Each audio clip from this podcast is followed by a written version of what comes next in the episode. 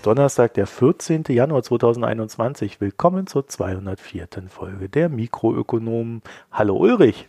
Hallo Marco, frohes neues Jahr. Äh, ja. Meine erste Folge dieses Jahr. Ja, danke gleichfalls. Trotz Arbeitsstress und ja, äh, haben wir es geschafft heute. Also ich zumindest. Äh, ja, Bei dir ich habe auf gut gebettelt, habe ihn angefleht und gesagt, ich schneide auch, ich schreibe dir auch, was du sagen sollst. Bitte, Ulrich. Hier hast du zwei Artikel, liest die mal und mach ein Thema daraus. ja, stimmt. Ja, wir haben auf Twitter, hier, du hast dein Thema gefunden. ja, und da der Marco schon zwei große Themen hatte, ähm, habe ich gedacht, dann reicht das eine auch, das ist doch schön. Dann schaffen wir es. Ja, auch. genau. Ich mit meinen äh, ewig langen Notizen hier. Das Schöne ist, ich mache die immer, ich versuche die immer am Wochenende vorher äh, zu recherchieren. dann muss ich mich selber durch meine eigenen Notizen lesen, was ich eigentlich sagen will, weil bis dahin, bis wir aufnehmen am Donnerstag, habe ich das ja immer wieder vergessen. Mhm. Ja, aber ich bin immer schwer beeindruckt, dass du dann da schon sagst, ich habe schon mein erstes Thema drin, nehmen wir diese Woche auf, ich habe mein erstes Thema schon drin. Ich so, boah, ich weiß noch nicht mal, ob ich überhaupt mal irgendwann Zeit habe diese Woche. Und der Marco hat das erste Thema. ist immer so fleißig, da haben wir ein schlechtes Gar nicht anders wird. schaffen, ehrlich gesagt. Wenn ich dann mhm. unter der Woche noch die Themen erarbeiten müsste, dann würde ich, glaube ich, äh, irgendwann umkippen. Und ich will ja äh, auf meine Work-Life-Balance achten. also, ja, gutes Thema. Ja, zu den allgemeinen Hinweisen. Ehrlich gesagt, ich habe vergessen, ob ich es letzte Woche gesagt hat und der Ulrich, der hat es noch nicht angehört, deswegen sage ich es jetzt gegebenenfalls nochmal. Ich war beim Einmischen Politik Podcast zu Gast äh, zu Friedrich Merz. Das werden wir euch verlinken. Wir haben also äh, dieses Buch gelesen von Friedrich Merz. Es wird auch nochmal bei uns im Feed laufen, also so eine kleine Crossover-Folge.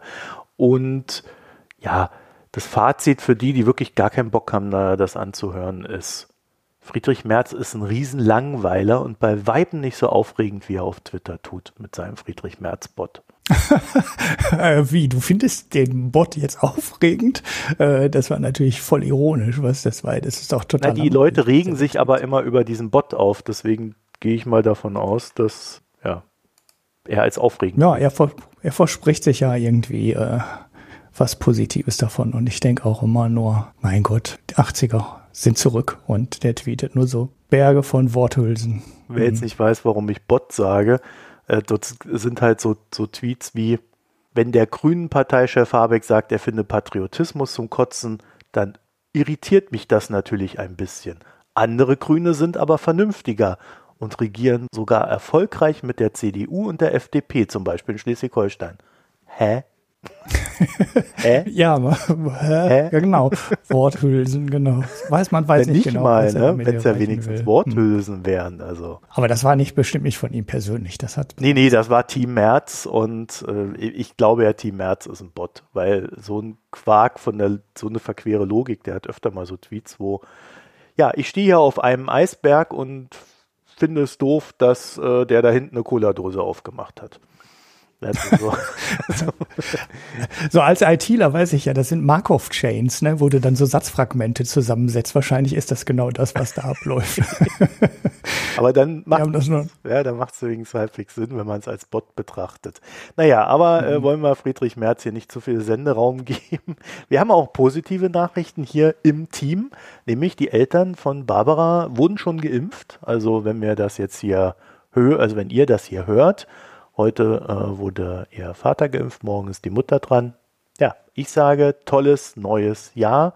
Das kann nur gut werden dieses Jahr. Besser als letztes Jahr. Gut, die Latte liegt niedrig. Naja, also hm, so könnte ja noch schlimmer kommen, ne? Krieg, sonst noch was. Also deswegen, ja, ja, ich, bin, ja, ich bin immer ganz zufrieden, wenn ich mir so die Alternativen ausmale, die es äh, an anderen Orten gibt, zum Beispiel in Syrien, über das wir heute noch reden werden. Mhm. Aber ungeachtet dessen, wir haben weiterhin unseren Newsletter. Ich weiß nicht, ob ich es diese Woche schaffe, ihn zu schreiben, weil ich etwas zu tun habe.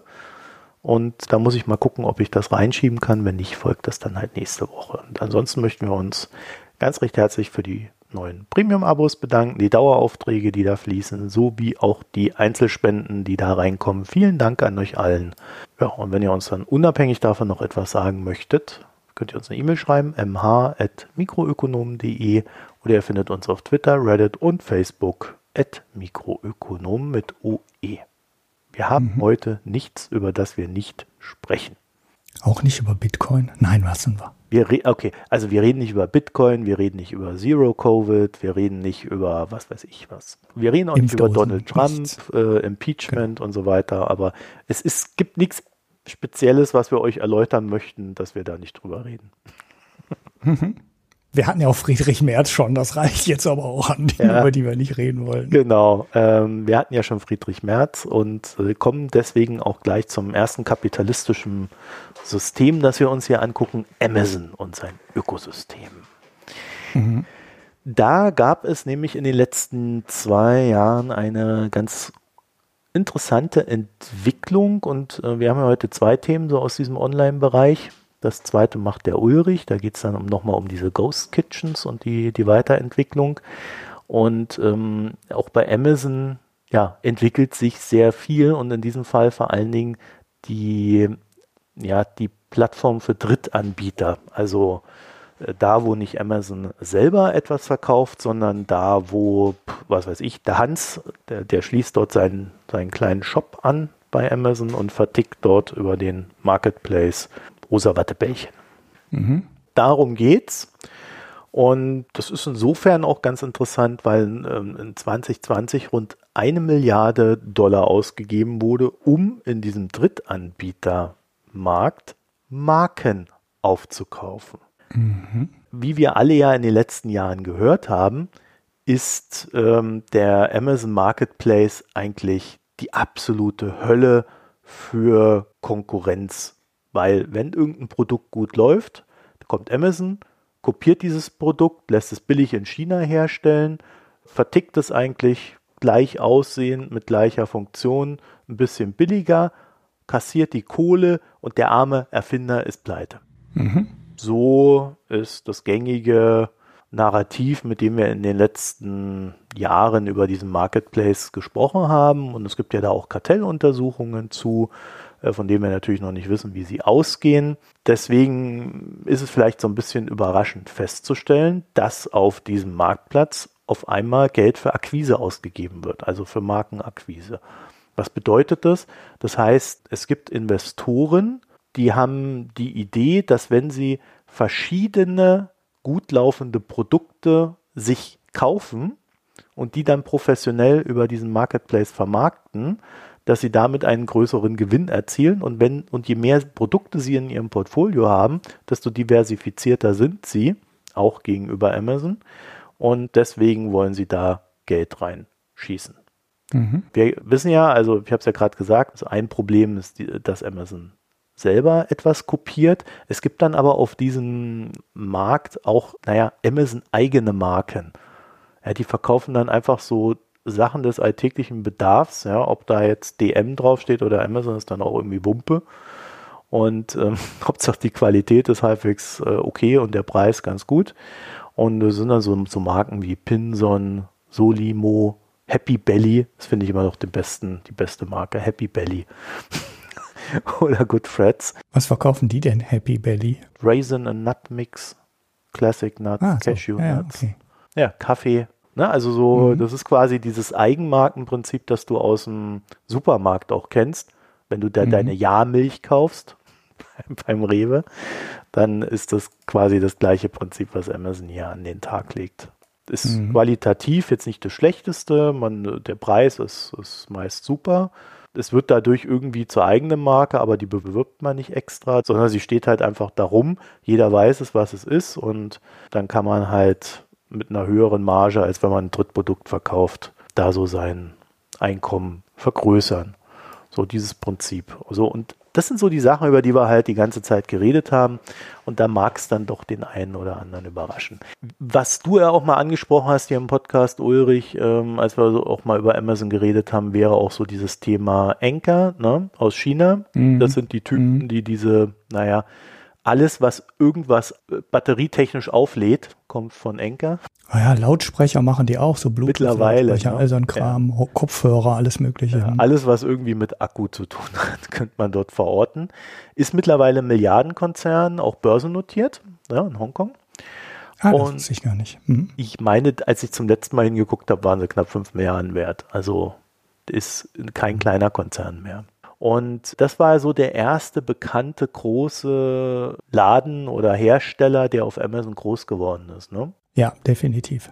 Aber in unserem Fall geht es um Investoren, die kleine Anbieter aufkaufen. Der erste große Investor dieser Art tauchte vor rund zwei Jahren auf und ist jetzt auch wieder mit fast einer Milliarde bewertet. Phrasio heißt der Laden. Mhm. Und wie es halt so ist, ne? da ist dann einer, der hat eine Idee, der macht das ganz gut, das läuft, die Bewertung ist hoch, plopp, 50.000 Kopien.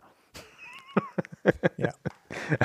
Und dann, dann, kommen dann so Leute raus und sagen, oh, ja, ich habe eine ganz tolle Idee. Ich werde das Procter und Gamble des Online-Zeitalters aufbauen, indem ich hier auf Amazon da diese ganzen kleinen Dinger da aufkaufe. Gib mir mal ein paar hundert Millionen. Mhm.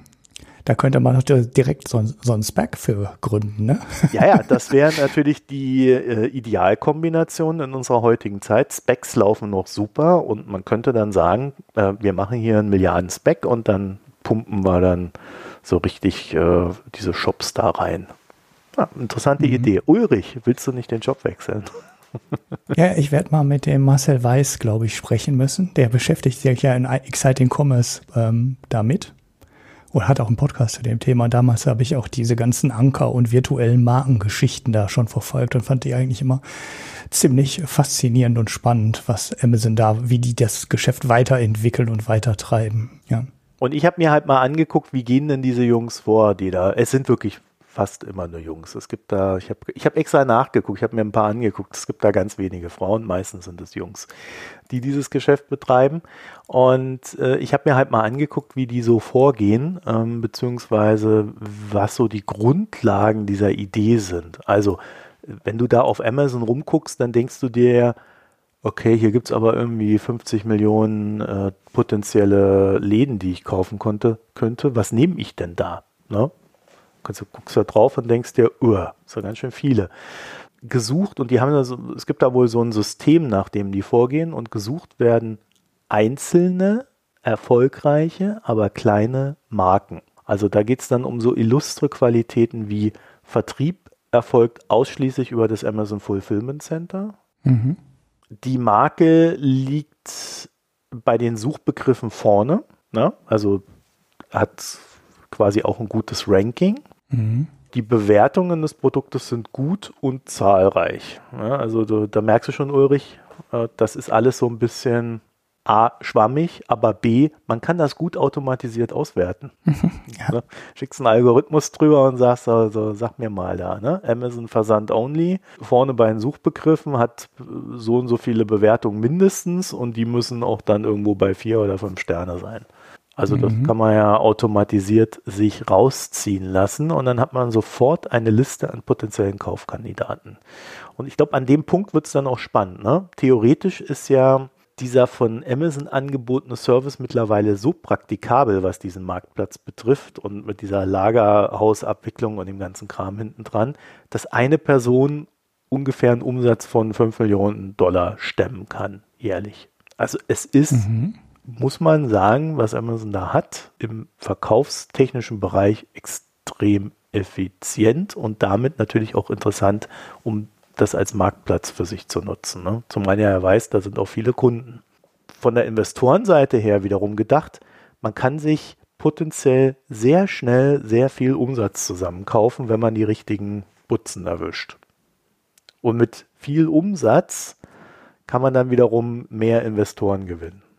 Na, also das ist so dieses Startup-Denke. Wenn ich mir jetzt aber diese Kennzahlen, die ich jetzt eben genannt habe, angucke, muss ich aber auch sagen, da, pff, ja, also danach würde ich auch nichts kaufen. Ne? Das allein kann es nicht sein. Also in der weiteren Analyse muss man sich dann wohl die Frage stellen, ob die potenziellen Kaufkandidaten auch unprofessionell genug gemanagt werden, damit es sich lohnt, diese Marke einzukaufen und die Synergien, die sich dann daraus ergeben, indem man ein eigenes Marketing aufsetzt, was vielleicht standardisiert ist. Man hat da halt Profis sitzen, die wissen, wie man das macht und so weiter.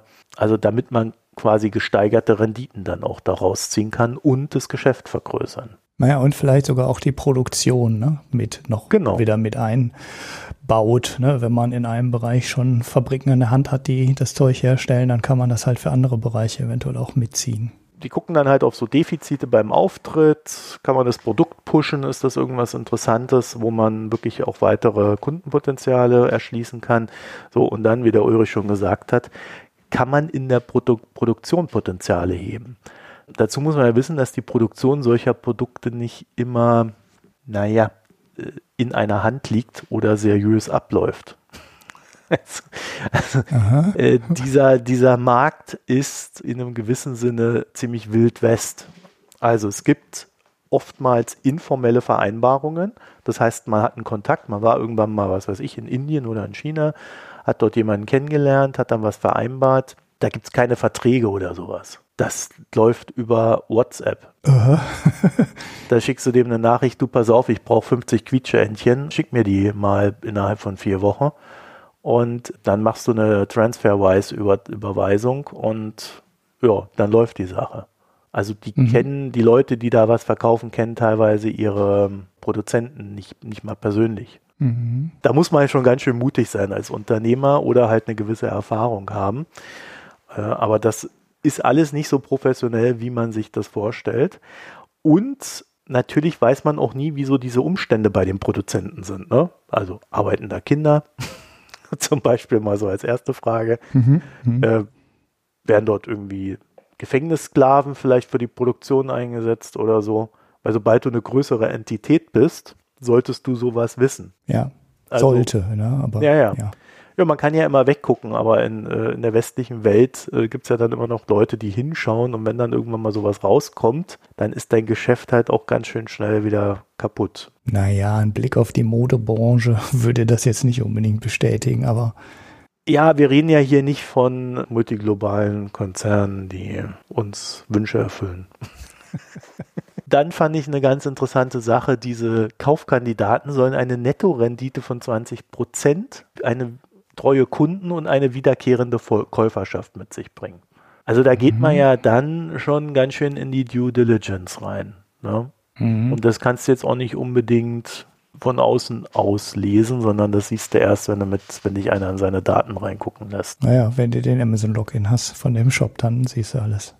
Also was ich äh, ganz interessant fand, als ich mich da so durchgelesen habe, was die da alle erzählen, über eine Sache sprechen sie nicht dass wenn man sich so ein Portfolio an Firmen zusammenstellt oder an Marken zusammenstellt, die auf Amazon etwas verkaufen, dass man innerhalb dieser Marken ja vielleicht auch eine gewisse Synergieschöpfung stattfinden lassen sollte.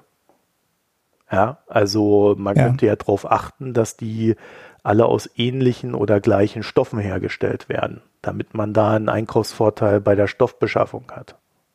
Mal so mhm. als ganz dummes Beispiel. Ne? Also dazu habe ich überhaupt nichts gehört. Das ist vielleicht auch etwas, worüber man nicht spricht, wenn man es tut, weil man dann ja die Konkurrenz drauf stoßen würde, dass es eben nicht nur einfach ein Umsatz zusammenkaufen ist, sondern wenn man da dauerhaft erfolgreich sein will in solchen Märkten, also nicht der Hassadeur ist, der jetzt da die hunderte Millionen an Kohle reinzieht, um sich dann da vielleicht äh, eine Zeit lang ein schönes Leben zu machen und dann zieht man halt zum nächsten Geschäft weiter, wenn das nicht mehr läuft. Ähm, dann muss man auf solche Sachen natürlich auch achten. Da könnte ich mir vorstellen, dass die Platzhirsche das auch tun. Da wir ja eben von den Kundenbewertungen gesprochen haben, also ich denke mal, bei dem einen oder anderen sind da sofort die Alarmglocken losgegangen. Fake-Bewertungen en masse, kennen wir ja. Ja. Da wird ja, ja mit, mit ganz harten Bandagen gekämpft auf Amazon. Und man hat ja nicht den Eindruck, dass sie das wirklich im Griff kriegen. Also wenn man auf so ein Portal guckt, wie diesen, äh, die diese Fake-Produkte bewerten, also beziehungsweise gucken, ob ein Produkt Fake-Bewertungen hat, dann spucken die meistens irgendwas um 50 Prozent aus. Ne? Hm, ja, ja, das ist schon ziemlich heftig. Oft verändert sich dadurch die Gesamtnote ja auch deutlich nach unten, ne? weil mhm. die ganzen Fünfer und Vierer dann alle rausfallen. Nach genau. Und dann gibt es ja irgendwie so ein Marken-High-Checking. Das ist mir auch schon ein paar Mal aufgefallen, wo ich mich gefragt habe, worüber reden diese Leute da? Da hast du so ein Fünf-Sterne-Produkt im Technikbereich und wenn du dann in die Kommentare reinguckst, reden die von Tortillas. Es gibt wohl irgendwie diesen Trick auf Amazon, keine Ahnung, ob der noch funktioniert, aber ich habe da jetzt schon ein paar Artikel drüber gelesen dass wenn dann einer quasi sein Produkt da rauszieht, kannst du das besetzen, indem du es einfach genauso benennst. Aha, okay. Ja, also ich weiß jetzt nicht, welche genauen Schritte da notwendig sind. Das wird noch ein bisschen mehr sein, als das nur so zu benennen. Aber man kann so eine Seiten sich aneignen. Und das ist dann auch die Auflösung, warum bei der Wasserpumpe auf einmal über Tortillas gesprochen wird. Ah, die behalten dann die Bewertung. Ja, okay, verstehe. Ja. Was ich immer schon mal gesehen habe, sind so Produkt, ähm, wie soll ich es nennen? Portfolios. Ne? Also wo du innerhalb eines Produktes mhm. dir dann nicht so Kleidung in sechs Größen auswählen kannst, sondern ähm, so ähnliche Sachen kommen. Ne? Also du bist auf einer Pfanne und dann werden gleichzeitig auch Töpfe und äh, Teller oder ja, so ja, verlinkt. Ne? Genau. Jetzt mal ein doofes Beispiel. Ja. Das sieht mir auch so aus, als würden die erst ein gutes Produkt in den Store bringen, die hohen Bewertungen absahen und dann einfach drei oder vier weitere Produkte unter das gleiche Produkt aufhängen und äh, dann mit den alten guten Bewertungen weiterarbeiten. Ist jetzt reine Spekulation von mir, aber manchmal wirkt das sehr, sehr komisch, welche Produkte da zusammengruppiert werden und mhm die Bewertungen, die man dann vielleicht für das erste gute Produkt äh, einsammelt, könnten der Grund sein. Und dann schieben die einfach vier schlechte nach, die aber quasi dann auch immer mit fünf Sternen oder 4,7 oder so angezeigt werden. Ja, also da sieht man schon, das braucht ein ziemliches Research, wenn man da was Gescheites zusammenkaufen will. Ne? Weil wenn ich so ein äh, Pump-and-Dump-Verkäufer äh, bin, ähm, dann kann ich mir schon vorstellen, die würden sofort sagen, ja, ja, kauf mich. mach ich halt, dann mache ich halt den nächsten Laden auf und sack die Kohle ein. Dann kommt hinzu, und das fand ich total spannend, Amazon hat natürlich auf sowas überhaupt keinen Bock. Ne? Also auf diese ähm, Investoren, die sich da irgendwie ein Portfolio zusammenkaufen an verschiedenen Amazon-Marken. Das heißt, Amazon macht es den Käufern solcher Portfolios nicht leicht, diesen, sich diesen Händler einzuverleiben. Mhm. Also Frasio hat so einen 500-Schritte-Plan entworfen, also indem sie es einfach ausgetestet haben, was müssen wir tun, wie müssen wir es tun, an wen müssen wir uns wenden und so weiter. Und äh, also es sind 500 Schritte notwendig, um dann äh, quasi diese Entität in, in neue Hände zu übergeben.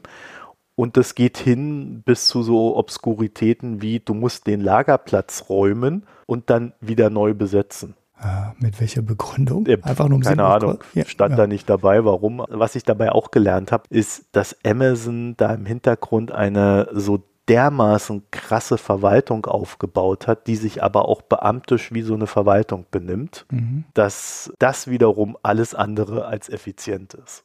Das heißt, sobald in diesem gut geölten Getriebe etwas nicht funktioniert, in dem Moment kracht eigentlich dieses ganze Amazon-Kartenroster zusammen. Amazon kümmert es natürlich nicht, ne? weil im Regelfall fällt halt ein kleiner Händler raus und der muss dann erstmal ein paar Monate dafür arbeiten, wieder bei Amazon gelistet zu werden.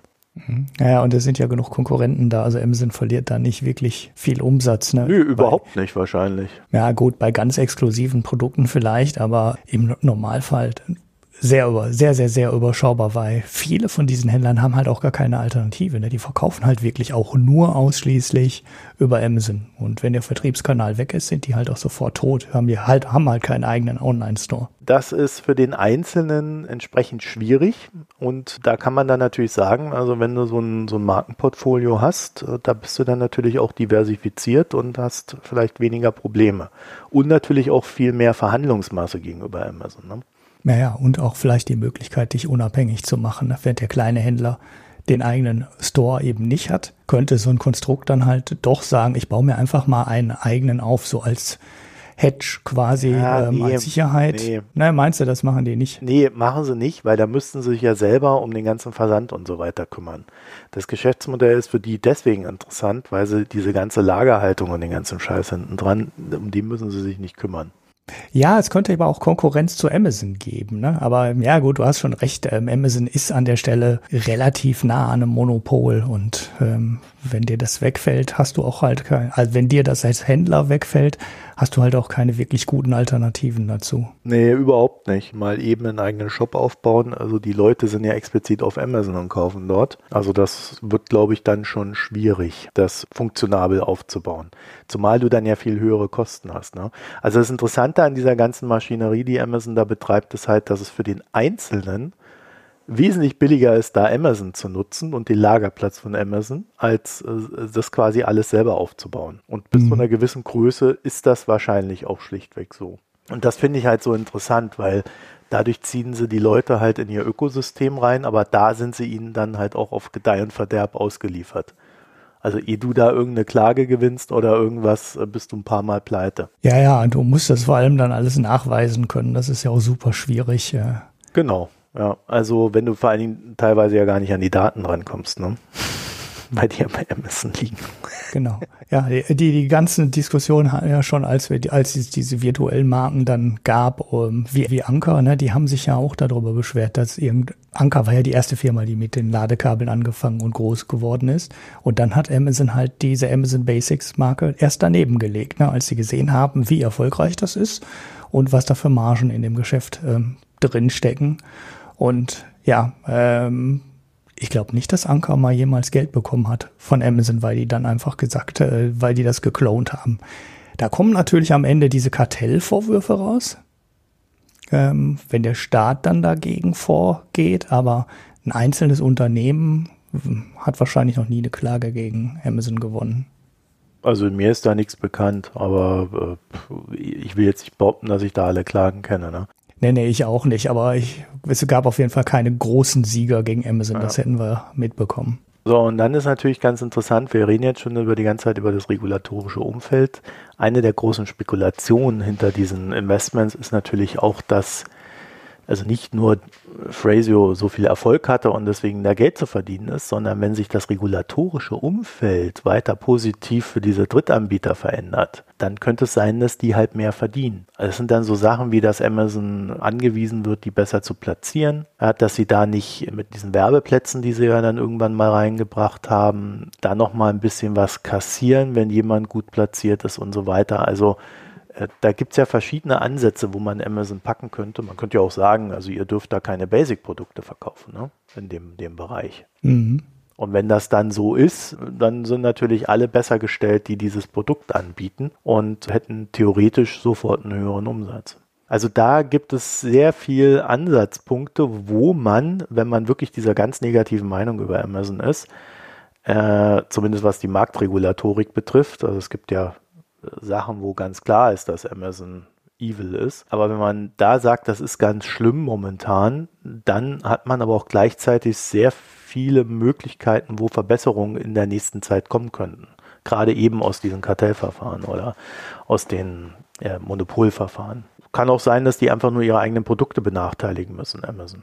Ja, stehen sie halt erst an fünfter Stelle, vorher dürfen sie gar nicht stehen. Also da gibt es ja so viele Möglichkeiten. Eins der riesengroßen Probleme, was so ein Amazon-Händler hat, ist, und da kann man natürlich gegenarbeiten, wenn man da professionelle Leute sitzen hat, die Suchfunktion, die wird in einer irrsinnigen Schnelligkeit verändert. Also dagegen ist Google absolut nichts dagegen. Mhm. Wie da gerankt wird und wer da vorne steht und so weiter und, äh, und natürlich weiß niemand warum, wieso, weshalb und, und wie sie jetzt funktioniert, die Suchfunktion. Das wird ständig verändert. Das heißt, man muss ständig dafür sorgen, dass man vorne ist. Da helfen natürlich Verkäufe, also dass man als guter Verkäufer gilt und äh, äh viel Umsatz macht. Aber ähm, ja, man muss ständig nachjustieren in den verschiedenen Einstellungen. Und für Einzelkämpfer ist das natürlich ein großes Problem. Also du kannst ja nicht dich die ganze Zeit um den Versand und das Backoffice und so weiter kümmern und dich dann noch äh, ständig hinsetzen und äh, gucken, äh, was müssen wir denn jetzt da wieder verbessern, damit wir da oben stehen und so weiter. Also mhm. da gehen ja einem irgendwann auch die Kapazitäten aus.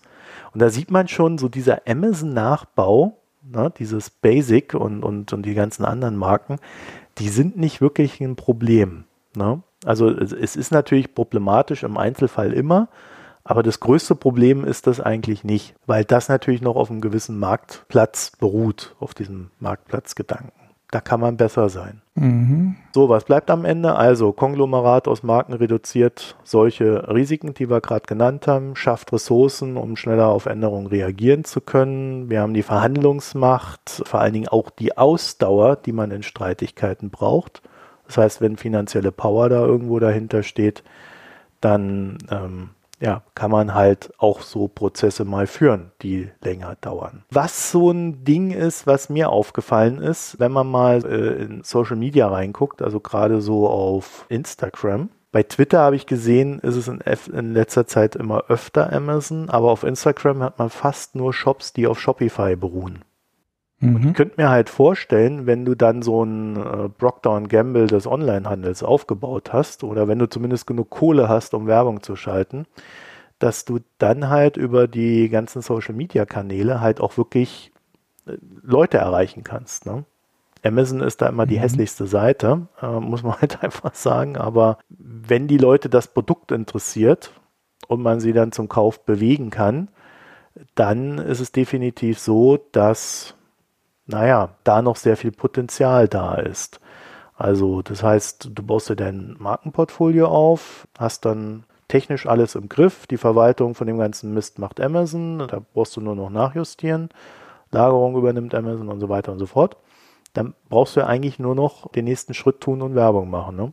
Und mhm. da ist für mich die große Frage, also wenn ich so einen Shopify-Shop sehe, das wirkt ja immer alles sehr wertig. Ne? Also da kannst du deine Produkte gut präsentieren. Das sind oftmals Shops, wo ein Produkt drin ist. Das ist dann halt jemand, der, also es gibt ja da professionelle Leute, die irgendwie 20, 30 so eine Shops haben. Dann immer nur ein Produkt pro Shop und dann machen die halt Werbung auf Instagram und Co. Facebook äh, und wo es halt so geht. Und dann kaufen die Leute halt das Zeugs. Und wenn das jetzt nicht ganz schlecht ist, kaufen sie es halt auch tatsächlich wieder. Also man kann sich da Shops aufbauen. Und ich frage mich halt, ob das auch mit Amazon funktionieren kann. Weil Amazon ja, ist bei ja. allem, was äh, gut an denen ist, sind sie halt auch ein Ramschladen. Ne? Da gehst mal hin, da guckst mal, haben sie es da, kaufst du, ja, ist wie Aldi ist das für mich. so vom Gefühl her. Ja, du suchst vor allem irgendwie nach einem Produkt und dann stehen da viele Sterne drunter und dann kaufst du das, wenn der Preis in Ordnung ist. Aber dass jemand in Amazon Shops stöbert, ist, glaube ich, die absolute Ausnahme. Das ist so ein Einzelproduktverkaufsdingen, mhm. wo Amazon dann bündelt und in dem Sinne ja eigentlich kein vollwertiger ähm, Online-Shop. Ne? Das ist schon ein bisschen ein anderer Ansatz. Ja, aber das wird halt interessant sein zu beobachten, weil da würde ich die größten Potenziale für solche Dinger sehen. Ne?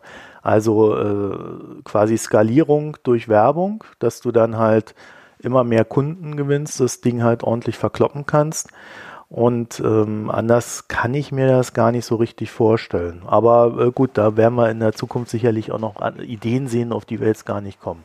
So, um hier mal so ein kurzes Fazit zu ziehen nach all der Zeit. Ich finde es einen total spannenden Markt. Ich finde es auch total interessant, dass entgegen dieser intuitiven Denkweise, die man hat, alles böse auf Amazon und so weiter, es dort tatsächlich immer wieder neue Märkte gibt, die in diesen Märkten entstehen, die Amazon geschaffen hat.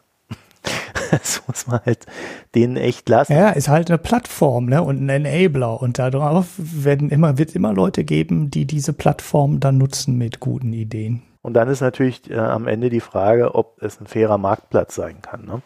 Ja, wahrscheinlich eher nicht. Ja. Naja, in der jetzigen Konstellation vielleicht nicht, weil auch die Anreize für Amazon halt fehlgeleitet sind. Aber dafür haben wir ja die Regulierung. Ne? Mhm ich habe mich halt mal so ein bisschen gefragt, was das eigentlich für die Preise bedeutet, ne? Weil wenn du dann so einen hast, der da immer mehr produziert, äh, eigentlich müssten dann ja die Preise sinken durch diese Entwicklung. Wenn da nicht nur lauter Einzelkämpfer sind, sondern immer größere Konzerne äh, auf der Plattform von Amazon sich rumtoben, dann müsste es ja auch Preiskämpfe geben. Ja, ja, wie meistens, ne? Also solange die, die Volumen, Volumina größer werden, äh, gibt es Kostensenkungen, die dann an die Kunden weitergegeben werden, bis irgendwann der Wettbewerb ist und die Kostensenkungen nicht mehr weitergegeben äh, werden, weil es nur noch drei Händler gibt. Hm. Ja, und dann, ähm, genau, wenn da nämlich erstmal genug äh, da im Markt sind und die Preise beginnen zu sinken, dann beginnt das große Zerfleischen. Ja, und dann muss man mal gucken, wie das endet der Ulrich hat jetzt das Thema Ghost Kitchens. Und das ist ja so ein bisschen ähnliches Ding, ne?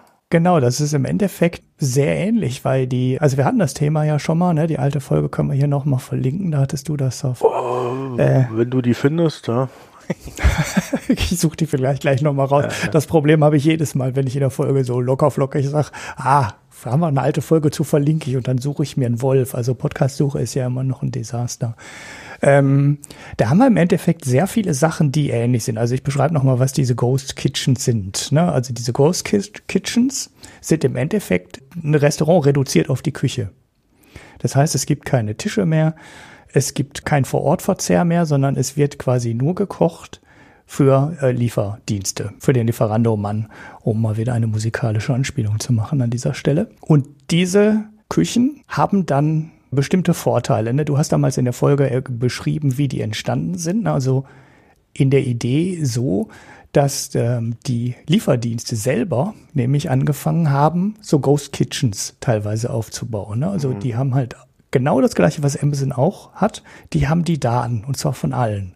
Das heißt, die wissen zu welcher Zeit, in welcher Region, welche Produkte gehen, wie viel Geld man damit verdienen kann und die haben die Datenhoheit über das alles. So, dann geht einfach dieser Lieferdienst hin, baut sich selber ähm, eine Küche irgendwo hin. Ne, kann ja eine Pizzaküche sein, whatever. Und geht dann über seinen eigenen Algorithmus hin, gibt dem Ding einen Namen und ähm, kocht dann halt oder backt dann die eigene Pizza da drin und äh, liefert die aus. Mhm. So, haben immer den Know-how-Vorsprung, dass sie alle Daten der Konkurrenz kennen ne? oder fast alle Daten der Konkurrenz kennen. Ja. Das war so das Thema, wie du das damals hier in den Podcast gebracht hast. Aber inzwischen hat sich die Idee in Amerika wahrscheinlich auch durch den Boom der Lieferdienste und Corona bedingt ja. ja, das ist nochmal explodiert. Das ist wirklich äh, total explodiert.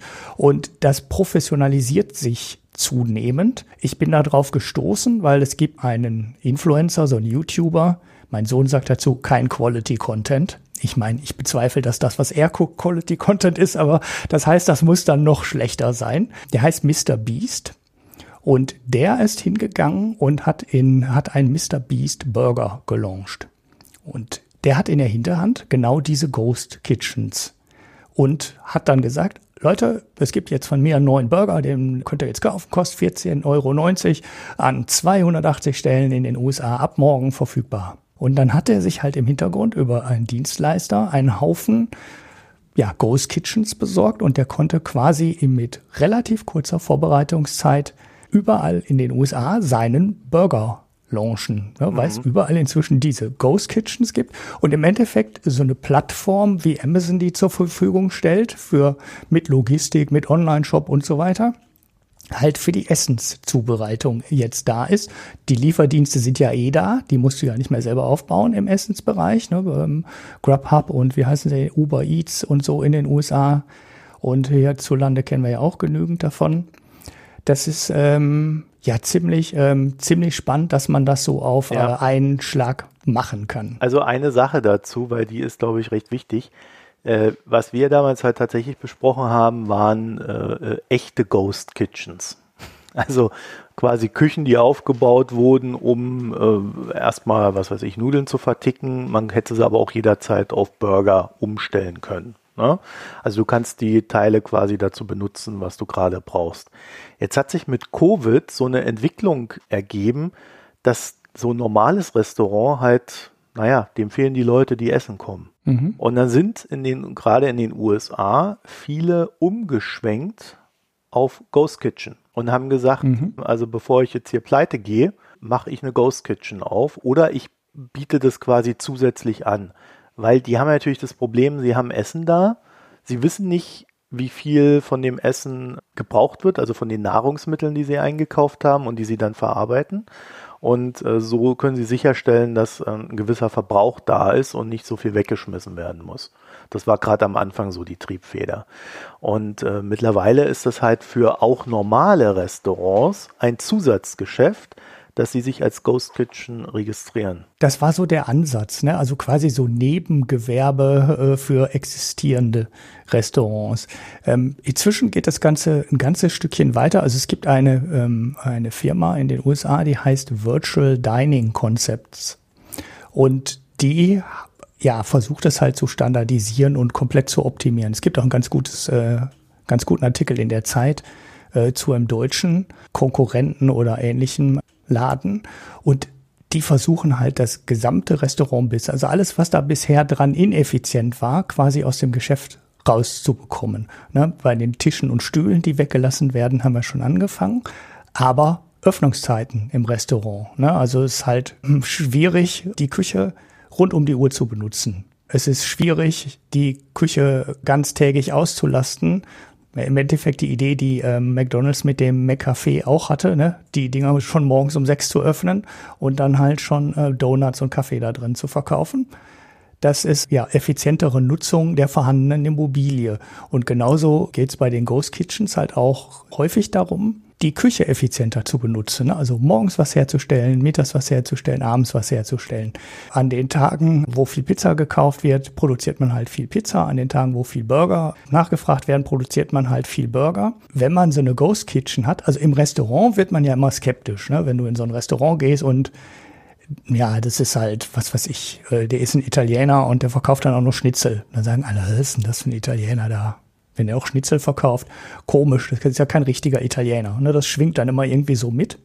In den Ghost Kitchens schwingt das aber nie mit, weil so eine Ghost Kitchen kann direkt ähm, 10, 20 Marken auf einen Schlag betreiben und das sieht ja keiner, dass das alles aus der gleichen Küche kommt, weil es gibt ja kein Restaurant. Ne? Es gibt halt nur ein, ja, eine Herstellung und das ist zum Beispiel eine der Geschichten, die diese äh, Virtual Dining Concepts macht, die launchen halt, wenn die einen neuen Standort aufmachen, direkt einen ganzen Haufen Marken gleichzeitig. Die sind mit einem Schlag in, in der Region dann verfügbar und verkaufen halt ja, von, von, von mexikanisch über italienisch und äh, Spare Ribs und ich weiß nicht was, halt alles auf einen Schlag an einer Stelle. Das Geschäft skaliert besser. Du wirst möglicherweise die Sachen, die du einkaufst, also die ähm, dein Salat und das ganze Zeug los, weil du kannst das ja einmal auf den Burger legen, du kannst das einmal auf die Pizza legen. Ähm, auf die Pizza legst du wahrscheinlich Salat eher nicht, sondern du kannst auf den Burger legen, du kannst das italienischen Salat verkaufen, du kannst es auf Sandwich legen.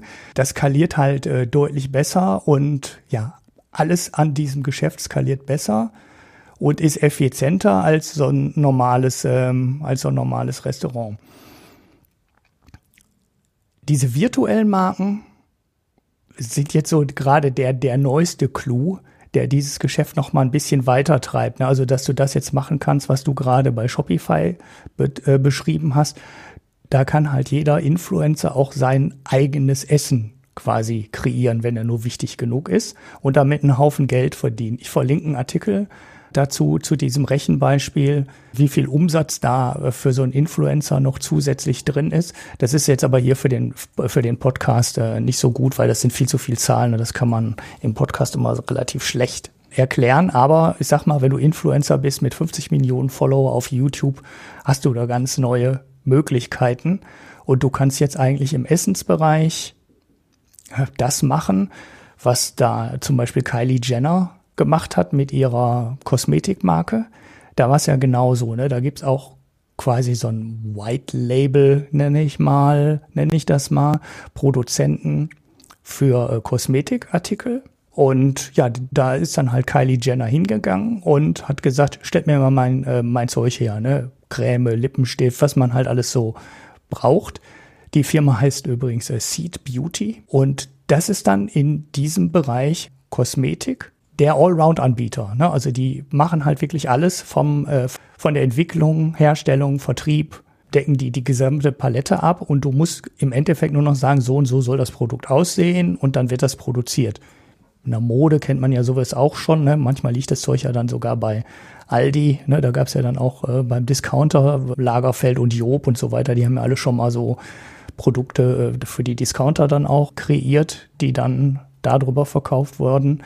Und ja, jetzt müsste man so langsam, glaube ich, ist dieses Influencer-Geschäft eine Sache, die du echt in alle, fast alle Bereiche des Lebens ziehen kannst. Du kannst Mode machen, du kannst Kosmetika machen, du kannst damit Essen herstellen und es wird äh, äh, Schnaps wird hier in diesem Artikel auch genannt, ne, also Alkoholiker, äh, ne, das war auch viel eher da als die Ghost Kitchens. Ich denke mal, das an genau, genau. Ghost Kitchen ja, ja. ist da schlichtweg eine Kopie anderer Vorbilder. Vielleicht noch eine Sache zu diesen, zu dieser Burger-Geschichte da von diesem Influencer. Also der hat die nicht selber kreiert, ne, sondern also er hat sie nicht mal selber kreiert. Ja, der hat denen nur die okay. Packungen geschickt. Wo, wo noch weniger. Ja, und dann haben die Leute den Burger Ach, bekommen der äh, quasi von dem Restaurant, wo sie halt bestellt haben, einfach ohnehin geliefert worden wäre. Ja. Also ja, der ja. nächste Schritt, würde ich sagen, wäre dann zu sagen, also man kreiert einen eigenen Burger, der dann auch die Influencer-Note hat. Das ist wieder mehr so ein Pump-and-Dump-Business äh, hier gewesen, was er da gemacht hat. Einfach mal Cola einsacken mit mhm. dem Markennamen. Es gibt dort, also ich glaube, da braucht man nicht viel Fantasie. Äh, es gibt dort sehr viele Möglichkeiten des Einsatzes. Ne? Ja, Fitness. Die ganzen Sportbegeisterten, denk mal an, an Ernährung und äh, Sport in der Schnittstelle. Da kann, ja, ja, da aber da wollte ich gerade drauf hinaus. Mhm. Also ich bin ja so ein bisschen skeptisch, was so die die Qualität dieser ganzen Sachen betrifft. Ja. Also Lieferkost hat bei mir ja ohnehin keinen sehr guten Ruf. Was auch immer daran liegt, dass das Zeug halt irgendwie lauwarm dann ankommt. Und selbst wenn du irgendwo mhm. bestellst, wo, es gut geschmeckt hätte vor Ort, äh, wenn es dann kriegst, schmeckt es halt irgendwie nur noch halb so gut. Wenn dann die Zukunft dieses Geschäfts darin liegen soll, halt quasi markenbasiert, so wie Disney, ne? mhm. dann irgendwie die, die Sachen zu verticken. Das kann natürlich funktionieren, das wird bis zu einem gewissen Punkt auch funktionieren, aber ich glaube, wir reden da jetzt nicht über kulinarische Höhepunkte. Da gehe ich auch von aus. Wobei in diesem Zeitartikel, also über so eine deutsche Firma oder warte, ich suche nochmal eben den Namen raus. Ich habe zwar jetzt den Namen der Pizzeria im Kopf, aber die. Du hast dir äh, einfach Firma, nur das Wichtige gemerkt, ne? Wie heißt der Laden, wo es das Essen gibt? ja, ja, ich, ich suche gerade den Namen der ich suche gerade den Namen der Holding Vertical Foods oder so. Vertical Food, weiß richtig. Vertical Food hieß, heißt der Laden, der sitzt in Berlin und ähm, der macht halt auch so ein ähnliches Konzept, ne? Äh, Fresh, die stellen dann äh, diese Bowls her, äh, Salate und Wraps. Dann gibt's Spaghettini für Pasta-Gerichte, Spices für Mediterrane und Vadoli oder Vadoli für Pizza. Ähm, wo du, wo du gerade ähm, ja, lauwarm angesprochen hast, die haben angeblich sogar ein Transportgefäß entwickelt, in der Induktionsplatten sind, damit die Pizza heiß bleibt. Und die kochen die Pasta halt nur zwei oder drei Minuten weniger und die zieht dann in dieser Tasche angeblich nach und kommt dann genau al dente bei dir zu Hause an. Ich weiß nicht, weißt ob du, das oft mass wie, wie massiv übertrieben ist, aber höre, dass das jetzt jetzt ich habe die Erfindung gemacht, die die genau ja. das. Also mir ist halt eine Sache aufgefallen, aber die bezieht sich äh, erstmal nur auf Deutschland. In den USA ist es anders. Also alle guten Restaurants, die ich kenne, hier in Köln zum Beispiel oder auch in Berlin, sind interessanterweise jetzt in Covid-Zeiten nicht dazu übergegangen, über Lieferdienste mit auszuliefern. Weil sie hm. sagen, das ist mir viel zu teuer. Also die, die ja. verlangen eine Schweinekohle, also bis zu 30 Prozent, ne? Und da haben wir keinen Bock drauf und deswegen lassen wir das. Mhm. Das heißt also, diese Ghost Kitchens wären dann in der jetzigen äh, Verfassung, äh, zumindest in Deutschland, eher so ein, auch, ja, ein Ersatz für die Restaurants, die man so gar nicht mehr beikriegt. Und in den USA ist es anders, also spätestens mit Uber Eats, äh, also kannst du auch bei sehr guten äh, Restaurants dort was bestellen. Hm. Also da habe ich so, was den deutschen Markt betrifft, noch so meine Zweifel, was so die höheren Qualitäten betrifft. Man, man wird es sehen, ja, ja. ob das wirklich gut ist. Es gibt auch einfach Lebensmittel, die sich für die Auslieferung nicht eignen. Also wenn hier bei uns was bestellt wird beim Italiener, dann nehme ich fast immer Pasta, weil Pasta halt ganz okay geht, geliefert. Während äh, eine Pizza, wenn ich die esse, dann esse ich so vor Ort. Das ist einfach, selbst in einer mittelprächtigen Pizza, Ria ist eine äh, frische, heiße Pizza immer lecker. Ähm, und ja, wenn sie geliefert wird, ist er halt auch in einer, aus einer guten Pizzeria meistens nicht weißt mehr lecker. Du musst also das genau wie ich das machen. Du musst einfach drei Minuten von der Pizzeria entfernt wohnen. Oder eigentlich nur zwei. ja, das habe ich leider nicht. Fünf Minuten mit dem Fahrrad hätte ich zu bieten, aber zumindest im Winter ist die dann auch kalt, wenn ich dann äh, wieder da bin. Ich gehe da einfach rüber, ich rufe den an, sag du, pass auf, ich komme gleich vorbei, hol die Pizza ab und dann macht der die und dann komme ich mit der heißen Pizza nach Hause. Mhm. Perfekt. Aber gut, äh, das ist natürlich Luxus, den wahrscheinlich nicht jeder hat. Ihr merkt, wenn ihr nicht mehr weiter wisst, dann müsst ihr eine Ghost Kitchen aufmachen. Ja, ja, und dann braucht ihr allerdings auch viele Köche, die sich mit vielen unterschiedlichen Gerichten auskennen. Und ihr braucht wahrscheinlich auch einfach, also ich glaube, das ist ein Geschäft, was so ein landesweites Ausrollen braucht. Ne? Also das ist ein äh, Konzept, was für eine Kette spricht, weil du baust in dem, ich glaube, so eine einzelne Ghost Kitchen alleine zu betreiben, geht fast nicht. Nee, muss Aber wenn du dann Ja. Genau, du musst das skalieren, weil du hast die IT, du musst die Anbindung haben, du musst die Produkte standardisiert haben und, und, und. Aber wenn du das äh, an 30, 50, 80, 150 Stellen in Deutschland gleichzeitig machst und ähm, du jedes Mal mit jedem Öffnen eines Ladens äh, direkt 10 oder 15 neue Marken in diesen Markt reinbringen kannst, dann ist das, glaube ich, ein Geschäft, was echt zukunftsträchtig sein kann und auch Marge abwirft und dann vielleicht auch einfach, ja, besser, preiswerter, weil halt so extrem effizient und optimiert sein kannst als die lokalen Pizzerien vor Ort. Ja, ne? äh, vor allen Dingen, weil du ja äh, massig einkaufst. Ne? Also du kaufst dann halt nicht Teig für, für 100 Pizzen, sondern äh, was weiß ich, für 10.000, 100.000 und so weiter. Ne? Und da hast du natürlich ganz andere Preise. Was ich mir halt noch so gedacht habe, ist, dass es eigentlich so ein Geschäftsmodell ist, was danach schreit, äh, ähnlich zu enden wie ähm, hier Backwerk. Okay. Da wird dann irgendwo im Ausland, wo es gerade billig ist, wird das Essen mehr oder weniger hergestellt, dann wird das tiefgefroren hier rüber geschickt und dann steht in der Ghost Kitchen nur noch einer, der, der über einen Backofen oder über einen Herd oder so nur noch den, den Code drüber zieht von dem Gericht und dann wird das vollautomatisch dann so aufgewärmt, dass es gut schmeckt. Naja, Gibt es die Aktie eigentlich noch rational? Ja, ja, rational gibt es noch. Ich weiß nicht mehr, ob die noch börsennotiert sind. Ja, ja, die sind noch so börsennotiert. So ein Highflyer. Den, denen hm. geht es gar nicht so schlecht äh, momentan. Aber das sind so, so Sachen, wo ich mir halt denke, das wird ein Teil des Geschäftes sein. Hm, ja.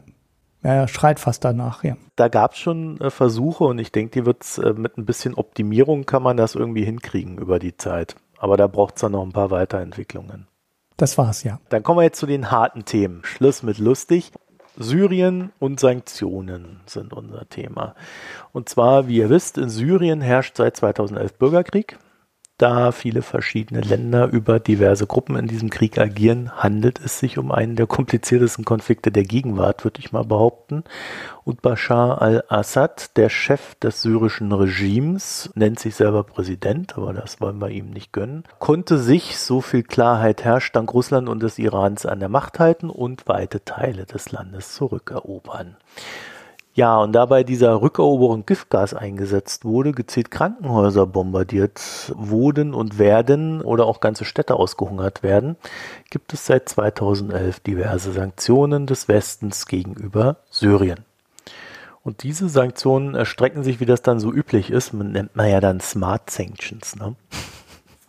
Mhm. Meint aber nichts anderes als, ja, wir, wir sanktionieren nicht einfach nur alles, sondern auch mal einzelne Personen.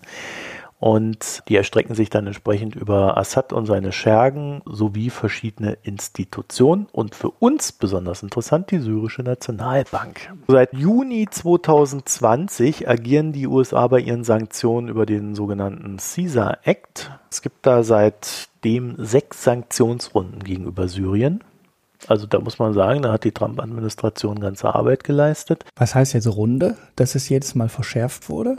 Jedes Mal, also mhm. es gab halt einmal so Basissanktionen und dann haben sie jedes Mal nachjustiert, verschärft, neue Leute reingehauen.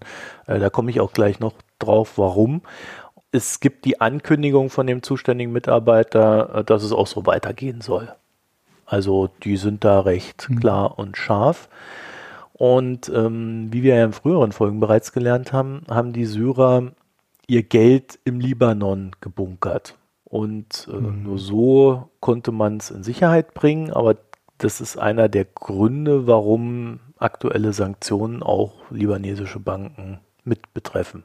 Syrien selbst, das haben wir auch schon besprochen, äh, befindet sich nicht zuletzt durch Covid auch in der Hyperinflation, ne? also in so einer hyperinflationären Spirale, würde ich sagen. Und der normale Mensch in Syrien leidet Hunger. Also das war auch vorher schon so. Das ist kriegsbedingt und liegt aber auch daran, dass Assad und seine Leute ihr Geld, das sie haben, halt auch nicht nach unten weitergeben. Ne? Uns geht es jetzt, wie gesagt, um die syrische Notenbank, die Central Bank of Syria oder kurz CBS. Nicht zu verwechseln mit dem Fernsehsender. Nicht verwechseln. also die regulären Banken in Syrien sind ja schon längst mehr oder weniger lahmgelegt, können keinen gescheiten Geldtransfer mehr, gerade wenn es um Auslandsüberweisungen geht oder ähnliches, vonstatten bringen. Ähm, die syrische Nationalbank braucht man in Syrien unter anderem auch deshalb zur Importfinanzierung. Ne? Also es meint so Güter wie Dienstleistungen, aber auch allgemeiner kommerzieller Handel. Ja, also da sind die einfach mhm. darauf angewiesen, dass die Zentralbank das mitfinanziert. Und bisher haben sie auch äh, sowas wie Nahrung und ähnliches subventioniert. Also die Subvention lief direkt über die Nationalbank. Er hat dann quasi das mhm. Geld dafür gedruckt. Bisherige Sanktionen haben dafür gesorgt, dass Gelder und Rohstoffe der Nationalbank im Ausland eingefroren wurden. Wenn ich jetzt sage Rohstoffe, meine ich hauptsächlich Gold, aber es mag ja da auch noch andere Sachen geben. Es ist ihr bis zu einem gewissen Punkt sogar nicht mehr möglich, Geld zu drucken. Und mhm. die internationale Finanzierung, ähm, naja, gut, die ist ohnehin ausgeschlossen. Also die westlichen Kreditmärkte, die sind schlichtweg dicht.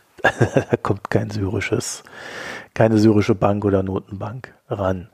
So, und ähm, das Ganze geht so weit, dass der Libanon momentan überlegt, also die Sanktionen gehen so weit, dass der Libanon momentan überlegt, ob er die Energielieferverträge mit Syrien verlängert. Und ich sag mal dazu, ich wusste das auch nicht. Ähm, es ist aber nicht so, dass der Libanon Energie nach Syrien liefert, sondern umgekehrt. Die Syrer liefern Energie äh, in den Libanon. Und der Libanon braucht diesen Strom auch. Also der wäre ohne Syrien nicht in der Lage, seinen Eigenbedarf zu decken. Mhm. Ist eine ganz interessante Konstellation. Also, wie gesagt, ich wusste das auch nicht. Äh, aber was so im Krieg noch alles möglich ist. Ne? Haben die einen Staudamm ganz im Süden? Keine irgendwo? Ahnung, Ulrich, ich kann es Wo der Strom herkommt? Keine Ahnung. Ich gucke das mal nach. Guck das mal nach. Ja? Äh, ich schneid's raus, wenn du mir keine Antwort gibst. Gut. Interessanterweise aber, also sind Transaktionen humanitärer Art erlaubt. Ja, und wie gesagt, kommerzielle Finanzierung in einem gewissen Rahmen, also gerade wenn es da so um Nahrung und so weiter geht. Und die Sanktionen, die es gibt, also wie es halt so ist, wenn es, Sanktionen gibt, dann gibt es natürlich auch immer Wege, diese zu umgehen. Und in Syrien wissen wir ähm, Russland, Iran und China, die helfen da halt so gut es geht. Die helfen natürlich auch dabei, Sanktionen zu umgehen. Da ist man halt auch ganz nah beieinander und hält zusammen. Mhm. So, das heißt, im Kern geht alles irgendwie, aber bei Sanktionen sind ja die Transaktionskosten auch immer sehr hoch, genauso wie die Risiken und der Handlungsspielraum ist dann entsprechend eingeschränkt. Ne? Also wer denen hilft, riskiert natürlich auch immer auf einer Sanktionsliste der USA zu landen und dann macht der dann auch gar keine anderen Geschäfte mehr in dieser Welt.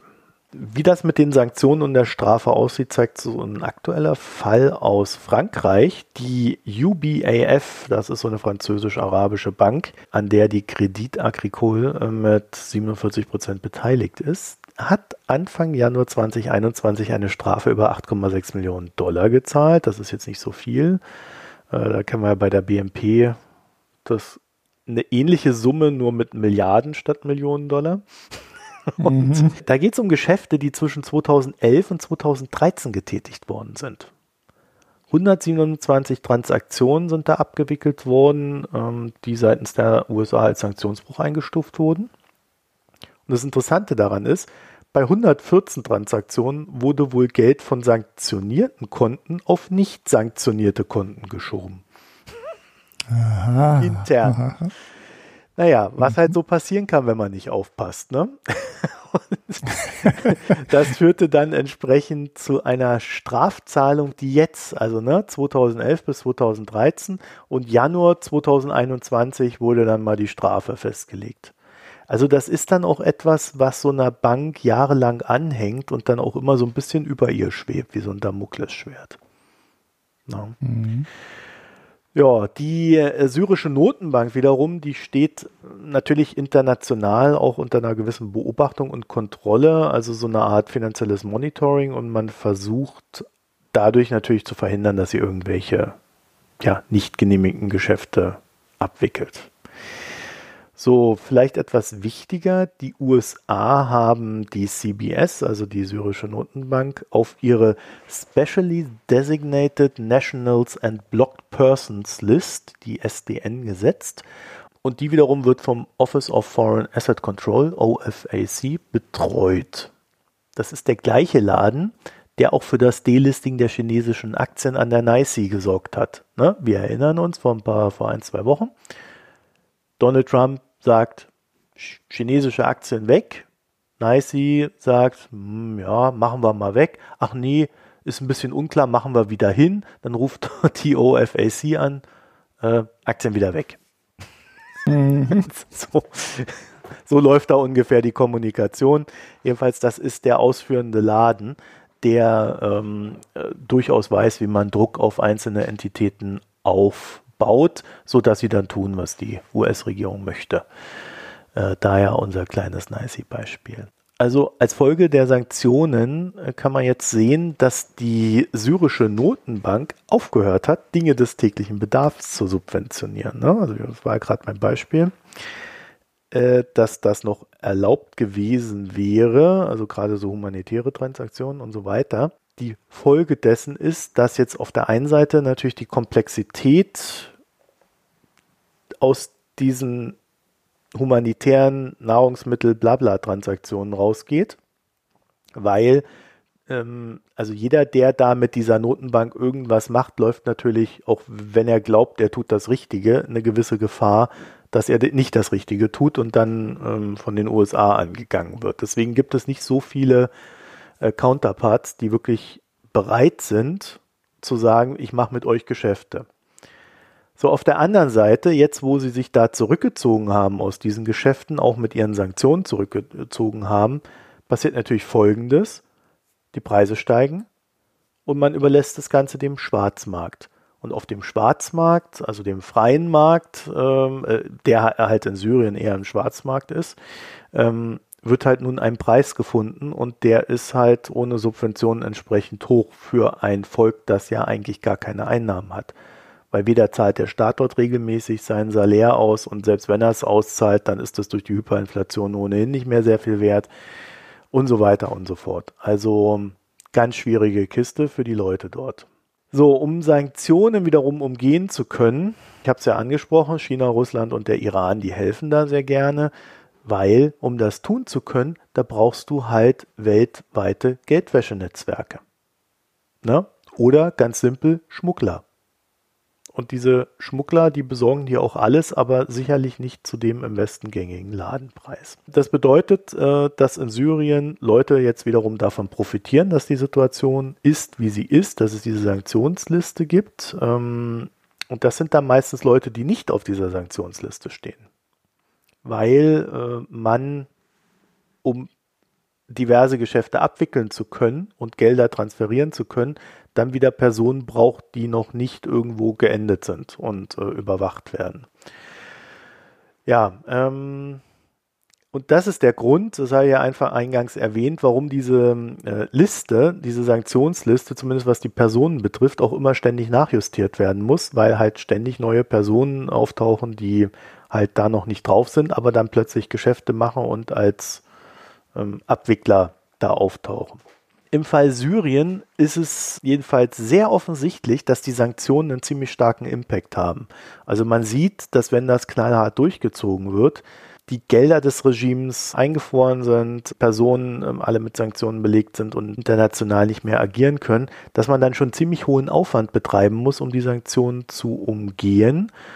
Und das Problem an der ganzen Sache ist natürlich, dass in der Konsequenz das den normalen Bürger betrifft, der mit, naja, soweit man das in einem Kriegsgebiet sagen kann, äh, mit der ganzen Sache nichts zu tun hat. Also ich mache naja. da mal ein ganz großes Fragezeichen hin, ob das so ist.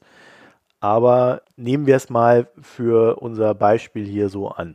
So, das ist der Grund, dass die UN warnt, dass die Bürgerinnen unter den Sanktionen zu stark zu leiden haben könnten. Man weiß das noch nicht. Jedenfalls mhm. sollen die USA da ihr Augenmaß nicht verlieren. Nun ist es natürlich so, und jetzt kommt man so eine persönliche Erfahrung, die ich äh, im letzten Jahr aufgebaut habe.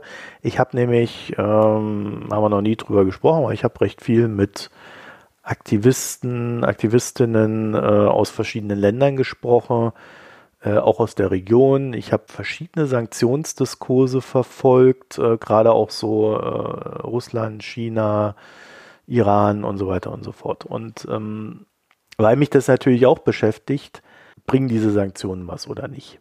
Ne? Ist das etwas, mhm. äh, fügt man da Leuten Leid zu oder ist es legitim?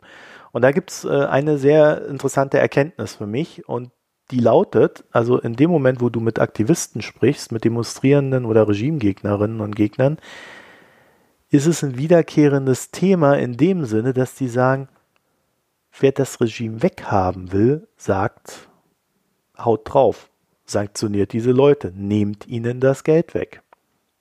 Das trifft mhm. auch uns, aber äh, wir kriegen diese Leute nicht weg, wenn die gut durchfinanziert sind.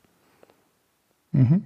Und das ist so eine äh, ganz interessante Mischung aus Ratio im Sinne von, ohne Geld werden sie untergehen, äh, aber auch öfter mal dem Verlangen, und das ist halt so manchmal ein bisschen kritisch, dass äh, halt dieses Bedürfnis da ist, dass wenigstens irgendjemand diese Leute bestraft.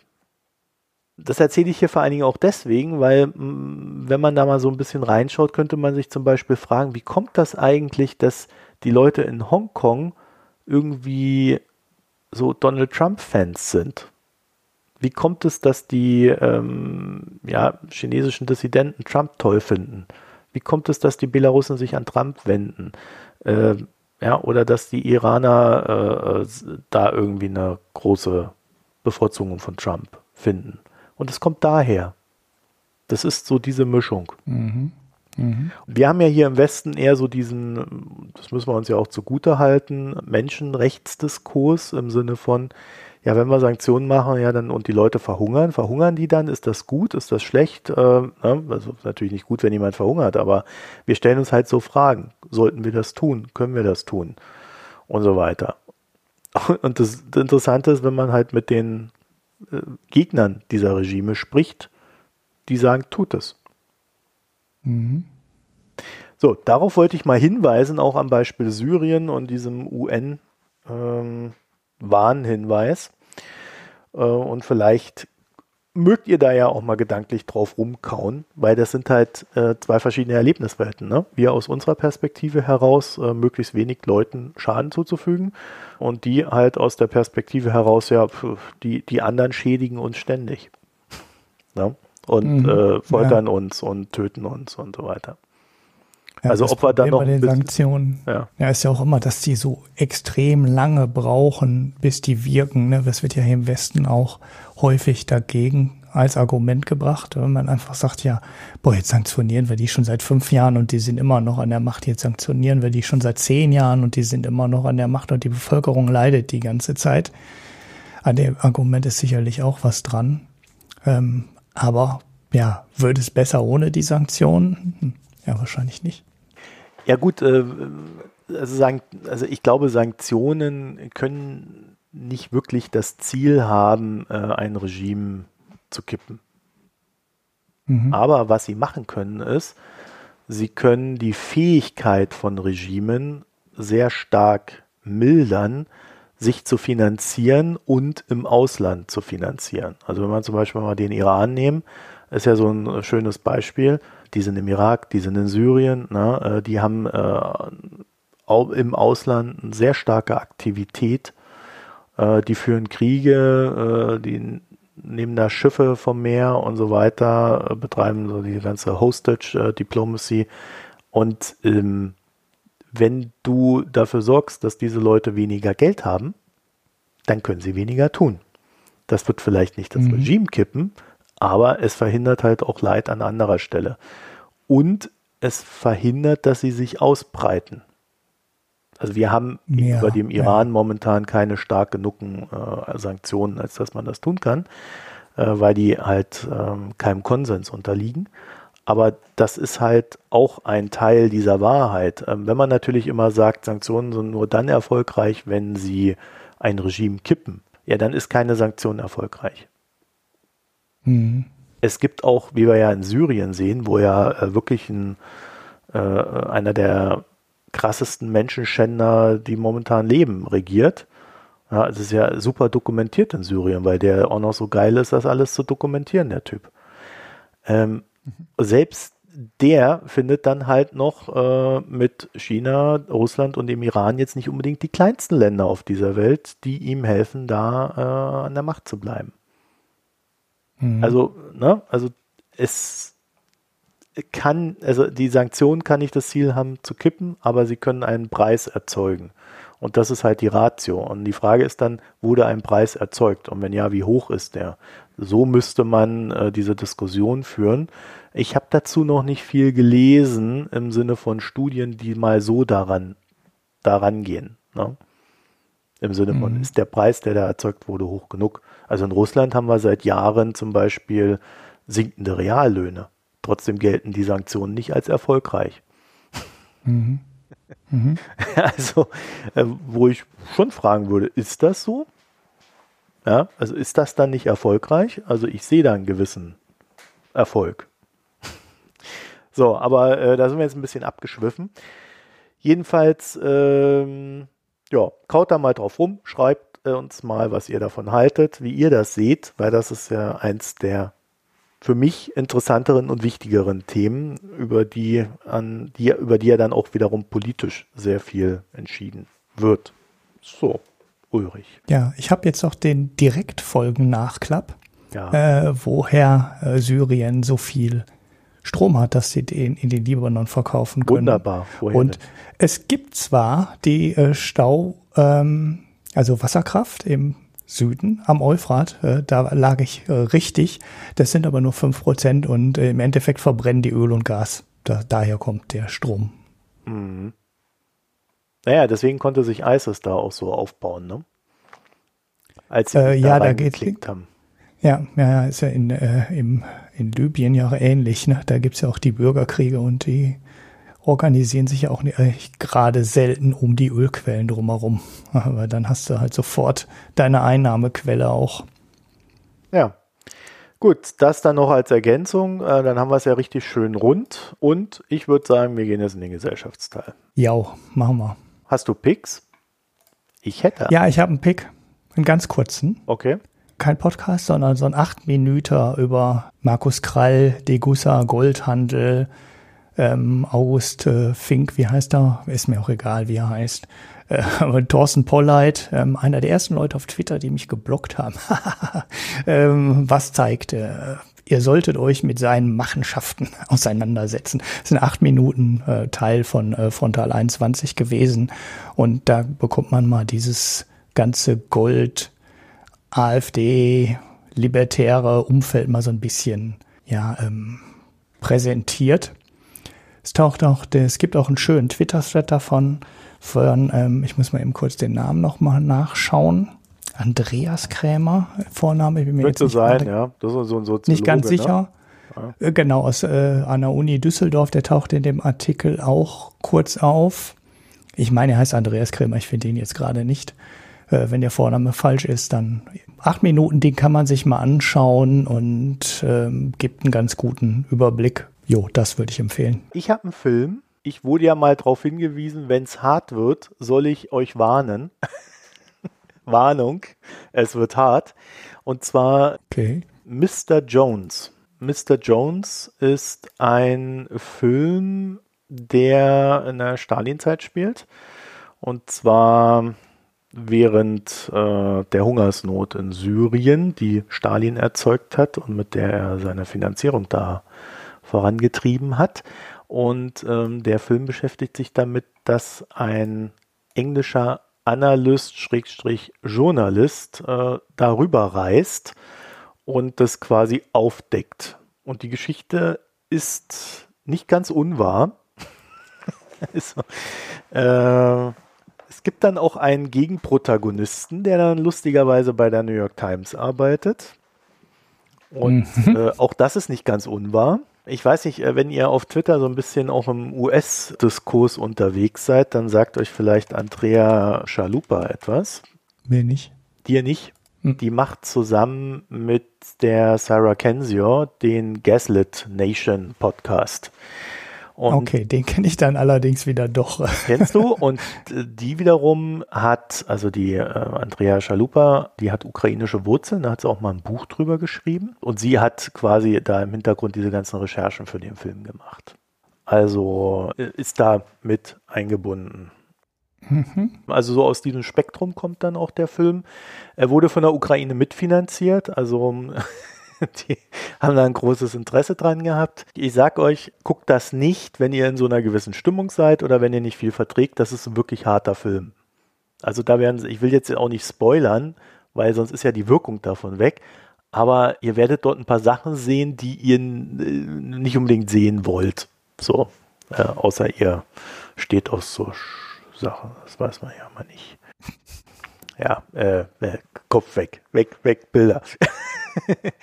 ja, also jedenfalls ähm, sehr empfehlenswert und äh, der stellt auch so ein paar ganz fundamentale Fragen, äh, so über Journalismus, über Analysen, über ähm, wo muss man hingucken, ähm, was sollte man vielleicht vermeiden, wo sollte man sich nicht reinziehen lassen oder was für Arschlöcher sind wir Menschen eigentlich. So, ähm, ich glaube, damit ist jetzt genug angeteasert. Ähm, ich fand ihn sehr sehenswert, aber ich war dann auch eine Zeit lang so erstmal betrübt. Ich habe mhm. natürlich über Weihnachten irgendwann geguckt. ich glaube, ich habe es am 23. geguckt, das Ding. Okay, genau, der richtige Zeitpunkt für so einen Film. Alle gucken, der kleine Lord ja, ja, in so einen schnulzigen ja, Graben. Und du weißt ja, ich habe ja erst, erst, äh, ich habe ja Herr Merz über Weihnachten gelesen und diesen Film geguckt. Ich bin ja da, bin ja da recht schmerzlos mir selbst gegenüber. Naja. Mhm. Hast du ein Bier? Ja, ich habe ein Bier. Ich habe das, ich nehme mal das erste aus dem ähm, Kalender.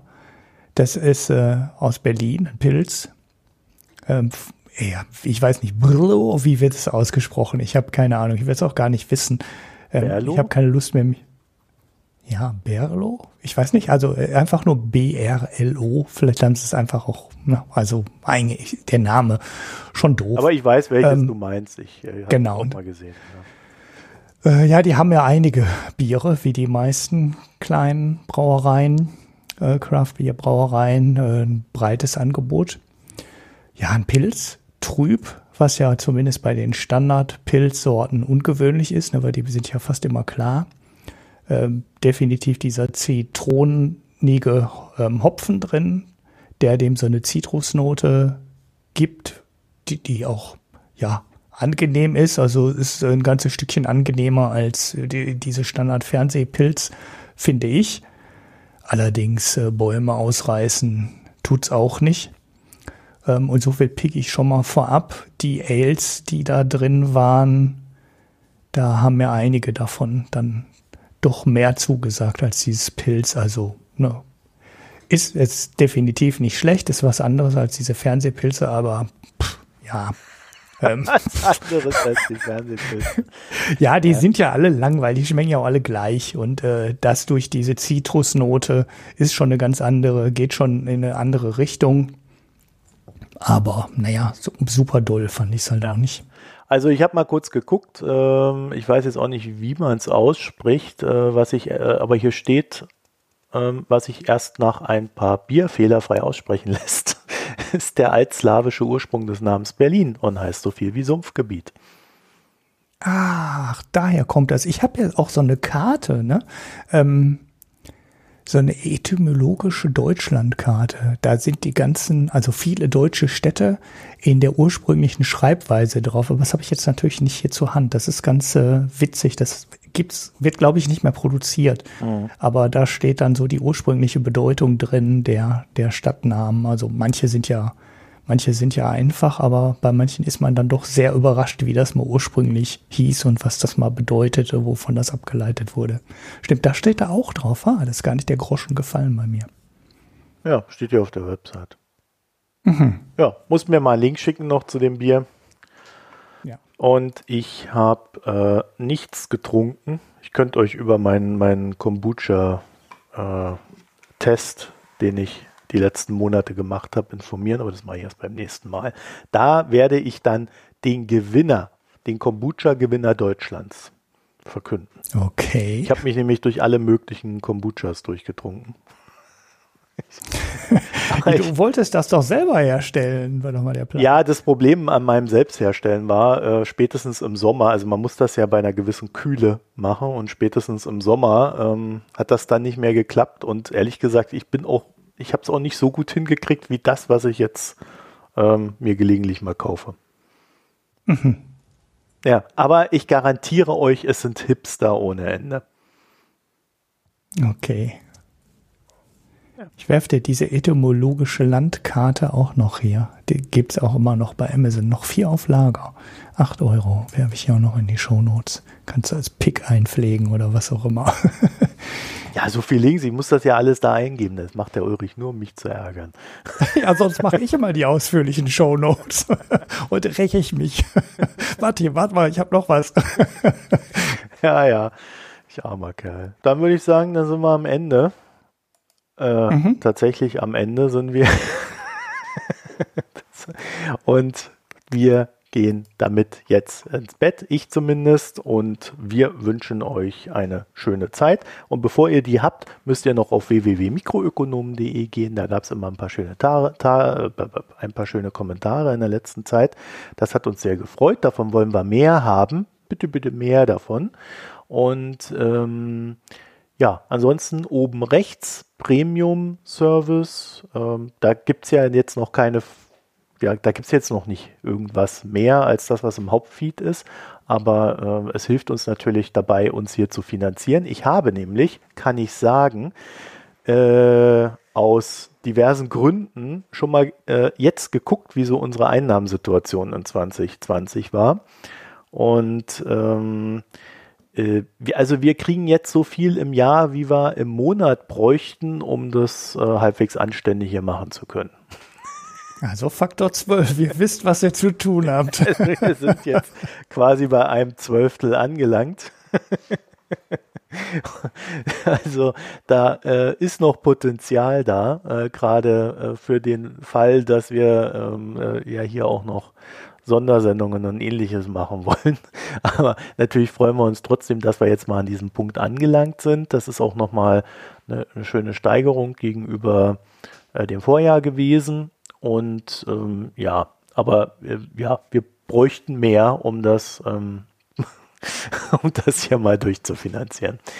Gut, in dem Sinne der Hinweis, äh, dann links daneben ist der Spendenbutton für die, die einfach so Geld äh, äh, uns zukommen lassen wollen und damit ja dann auch für die Freiheit äh, der, der Hauptsendung hier äh, beitragen. Und ähm, ja, ansonsten ja, wollen wir uns auch, wenn ihr uns in den sozialen Netzwerken verteilt und ähnliches. Dann vielen Dank fürs Zuhören, bis bald und tschüss.